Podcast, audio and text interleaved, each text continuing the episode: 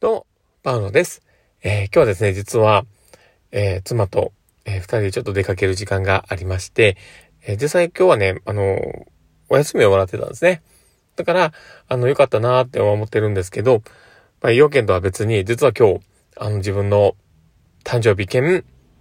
あとね、あの、結婚記念日だったんですね。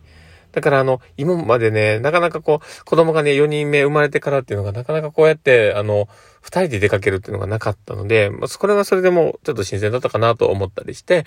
えー、楽しい時間を、まあ、過ごせたらなと思っては言っていたんですけどね。まあでも、ね、ちょっとこう、自分の結婚記念日兼、まあ、誕生日が、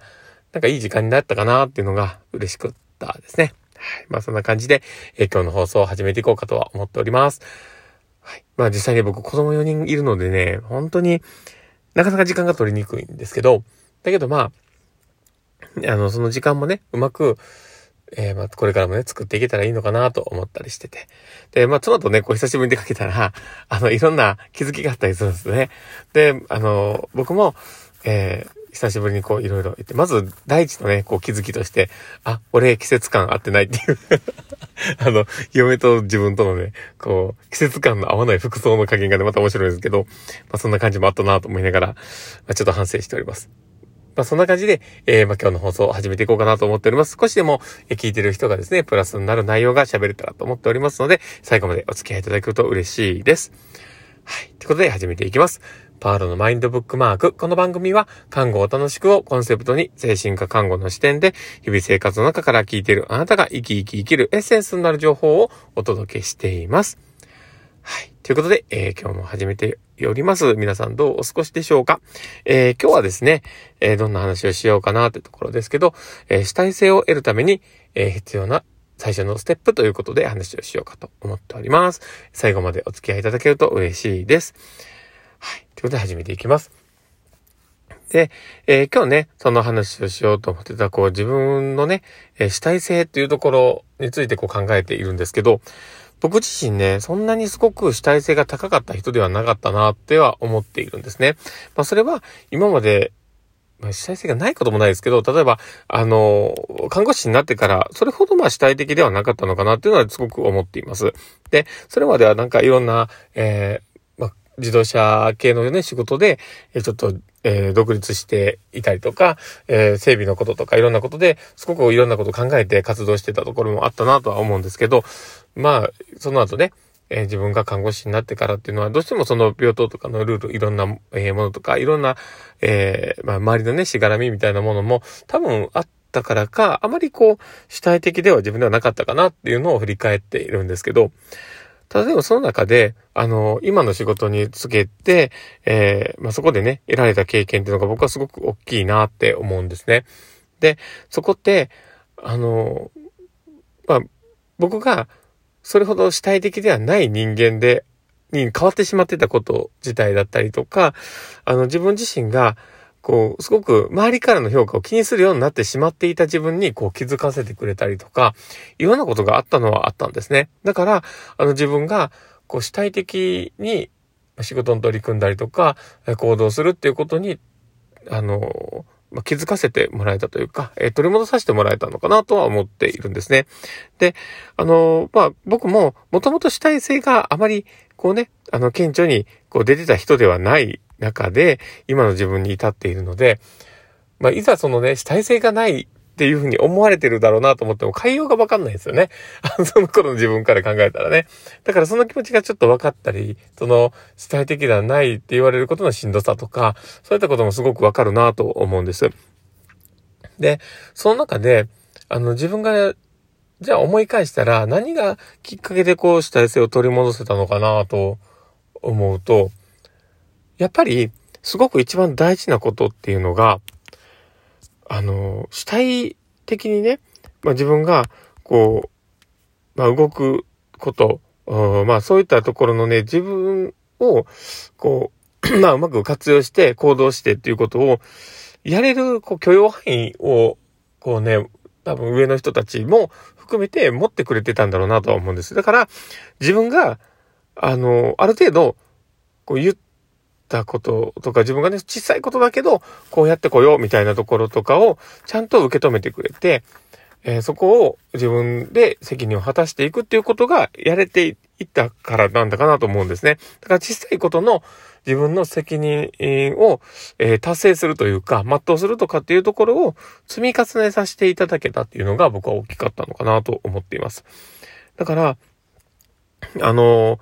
7つの習慣とかでも書いてたんですけど、やっぱり自分が責任を果たす人間だと、やっぱそういうところをね、あの、自分自身が、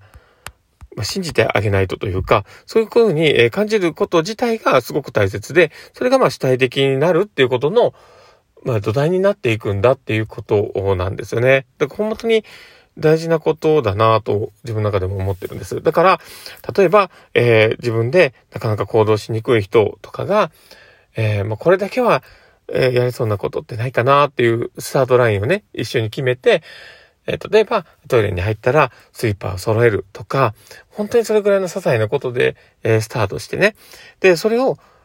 こう、や、やってこれたねっていう、その積み重ね、自分がちゃんと言ったことを責任を果たしたんだっていう、そこのね、積み重ねで、主体性を取り戻していった利用者さんをがいたりするなと思ったりもするんですね。だから本当に小さいことの積み重ねなのかなと思ったりします。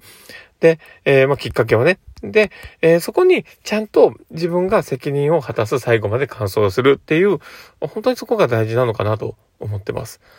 うん。だから、あの、今ね、主体性、あの、こう仕事をね、こういろんな仕事をやってる中とかでも、まあ、なかなかね、あの、いろんな職場でもそうだと思うんですけど、新人さんが主体的に動かないとか、なんだろう、その、今まで、ね、この、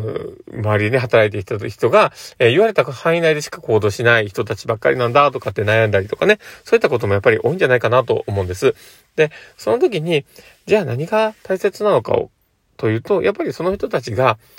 自分で、じゃあこれや、やりますみたいなもので、ちゃんと完遂できるようにしてあげることなんだと思うんですよね。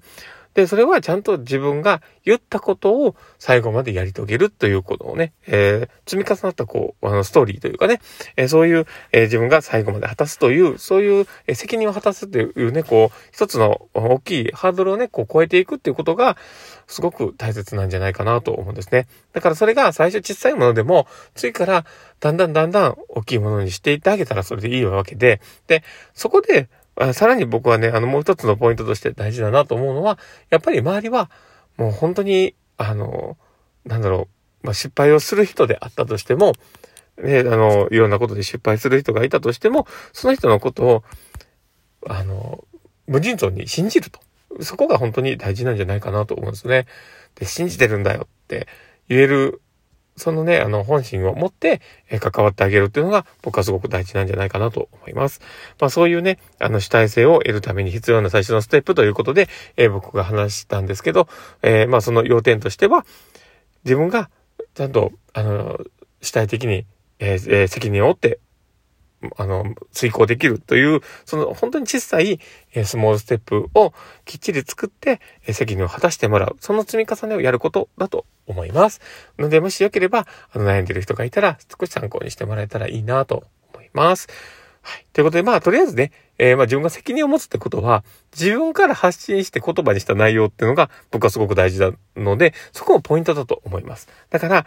あの、こちらが小さいストップを提供するわけではなくて、本人に小さいステップを決めてもらう。これが本当に大事なことかなと思います。まあそんな感じでですね、今日の放送は終わろうかなと思っています。えこの放送を聞いて、あ、なるほどな、そうか。なるほど、ちょっと活用してみようと思う方がいたら僕は嬉しいなと思ってます。で、あの、面白かった、楽しかったなって方がいたら、ぜひ、あの、フォローいただけたら嬉しいですし、リアクションを残していただけたら嬉しいです。いっぱいリアクションを残してくれると、えー、パウロさんめちゃめちゃ喜びますので、どうぞよろしくお願いします。ということで、えー、今日の放送はこれで終わろうかなと思っております。この放送を聞いたあなたがですね、明日も素敵な一日になりますようにってところで、ではまた